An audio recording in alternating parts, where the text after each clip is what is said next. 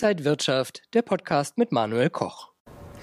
Liebe Zuschauer, herzlich willkommen hier von der Frankfurter Börse zum Weltfrauentag. Der ist nämlich heute und darüber spreche ich mit Jessica Schwarzer, Buchautorin und Finanzjournalistin. Jessica, schön, dass Sie da sind. Warum ist es so wichtig, über das Thema überhaupt zu sprechen und dass Frauen auch äh, ja, investieren? Ja, es ist leider immer noch so. Wir hatten ja auch gerade den Equal Pay Day, dass Frauen sehr viel weniger verdienen als Männer. Ähm, einmal, weil sie eben auch Berufe wählen, in denen sie weniger verdienen, aber eben auch, weil sie häufig in Teilzeit arbeiten, weil die Erwerbsbiografien auch unterbrochen sind, weil sie ein Kind gekriegt haben. Ähm, das ändert sich zwar mittlerweile, dass auch die Männer da einspringen, also nicht beim Kinderkriegen, aber bei, bei der Betreuung. Aber es ist eben so, dass Frauen trotzdem immer noch weniger verdienen und dann zahlen sie natürlich weniger in die gesetzliche Rentenkasse ein. Wir wissen alle, das reicht ja sowieso nicht für später. Aber sie haben natürlich auch äh, weniger Chancen, Vermögen aufzubauen, ähm, privat fürs Alter vorzusorgen. Und so kommt es eben dazu, dass Altersarmut leider weiblich ist. Viele Frauen sind davon bedroht. Äh, man sagt, äh, dass die Deutschen eine Rentenlücke von 500 bis 1500 Euro pro Monat haben. Bei den Frauen sind es eher die 1500 Euro, bei den Männern eher die 500. Wenn ich das mal zwölf rechne und dann noch mal einige Jahre, kommt da eine Summe zusammen. Und deswegen müssen Frauen sich ganz dringend um ihre Finanzen kümmern. Je früher, desto besser. Und eben auch investieren. Das heißt, an der Börse aktiv werden, weil da gibt es bekanntlich langfristig, auch unter Schwankungen, die besten Renditen. Gibt es denn Erkenntnisse, wie Frauen investieren? Machen die da was anders als Männer, wenn sie denn investieren? Ähm, also erstmal sind Frauen ein bisschen vorsichtiger und ähm, investieren auch langfristiger als Männer, was aber ja eigentlich gut ist an der Börse. Ähm, es gibt immer wieder Studien, die zeigen, wenn Frauen sich an die Börse trauen, dann erwirtschaften die sogar leicht bessere Renditen als Männer. Und das liegt daran, dass sie eben langfristiger denken, dass sie mit einer Strategie an das Ganze rangehen, dass sie nicht so oft ja, ihre Favoriten wechseln, ihre Strategien über Bord kippen.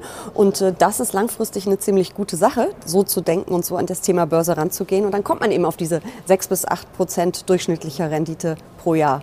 Klammer auf, langfristig, Klammer, Klammer zu. Also Frauen machen es super gut, wenn sie einmal loslegen. Aber da fehlt bei vielen noch so ein bisschen ähm, so der letzte Schub Du engagierst dich ja schon länger für das Thema Frauen und Finanzen. Du schreibst Bücher darüber, mhm. hältst äh, Seminare, machst Veranstaltungen. Warum braucht es das überhaupt? Also ich persönlich hätte nie gedacht, dass es das braucht, ähm, aber die Erkenntnis kam nach und nach. Also einmal, diese Situation von Frauen ist eine ganz andere als äh, die eben von Männern finanziell.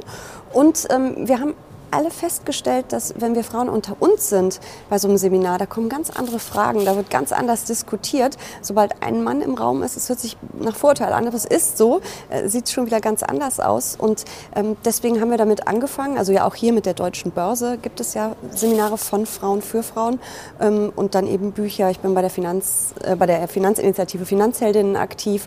Ähm, es gibt ja immer mehr, auch auf Social Media, Frauen, die sich da engagieren und tolle Angebote ähm, anbieten. Und irgendwie irgendwie ist da so eine Community gewachsen und ähm, ich habe das Gefühl, dass da wirklich was vorangeht. Und ähm, ich freue mich immer, wenn ich nach einem Seminar oder einem Vortrag dann ähm, ein paar Monate später eine Mail bekomme, ich habe mich jetzt getraut, ich habe losgelegt.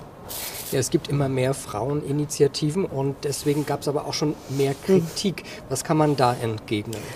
Ja, das äh, war unter anderem auch ein relativ unsäglicher, äh, längerer äh, Zeitschriften, ähm, Zeitungsartikel. Ähm, ja, man kann das ja gerne so sehen, dass das Unsinn ist. Und wir brauchen auch wirklich keine rosanen oder hellblauen Aktien für Mädchen und für Jungs, um Gottes Willen. Aber wenn es doch funktioniert und wenn die Frauen das doch annehmen und ähm, Lust darauf haben, warum ist das schlecht? Und ganz ehrlich, es gibt so viel Literatur, die absolut voll auf diesen Männer Nummer höher, schneller, weiter abzielt. Äh, es gab so viele äh, ja, Seminare, so viele Events, wo ich immer nur Männer gesehen habe und zwei oder drei Frauen. Also Männer-Events gibt es doch schon so lange. Warum denn jetzt nicht auch speziell für Frauen? Und es macht Spaß und wir kommen ja irgendwie auch weiter. Ähm, das schadet ja nicht. Welche Produkte äh, sind denn für Frauen vielleicht interessanter? Kann man das sagen? Gibt es da auch Erkenntnisse? Also es ist tatsächlich so, ich sagte es ja vorhin schon, dass Frauen eben eher streuen. Und wenn man sich die äh, Analysen eben anschaut, äh, dann sieht man, dass Frauen öfter ETFs oder aktiv gemanagte Fonds wählen als Männer. Und dafür aber seltener Einzelaktien, wenn die Männer eher die Einzelaktien bevorzugen. Also da sieht man diese breite Risikostreuung und dieses langfristig Denken auch da. Und äh, ich bin ja auch ein großer Fan von ETFs. Also äh, wunderbar, da kann man so extrem viel nicht falsch machen, wenn man breit streuende globale Indizes wählt.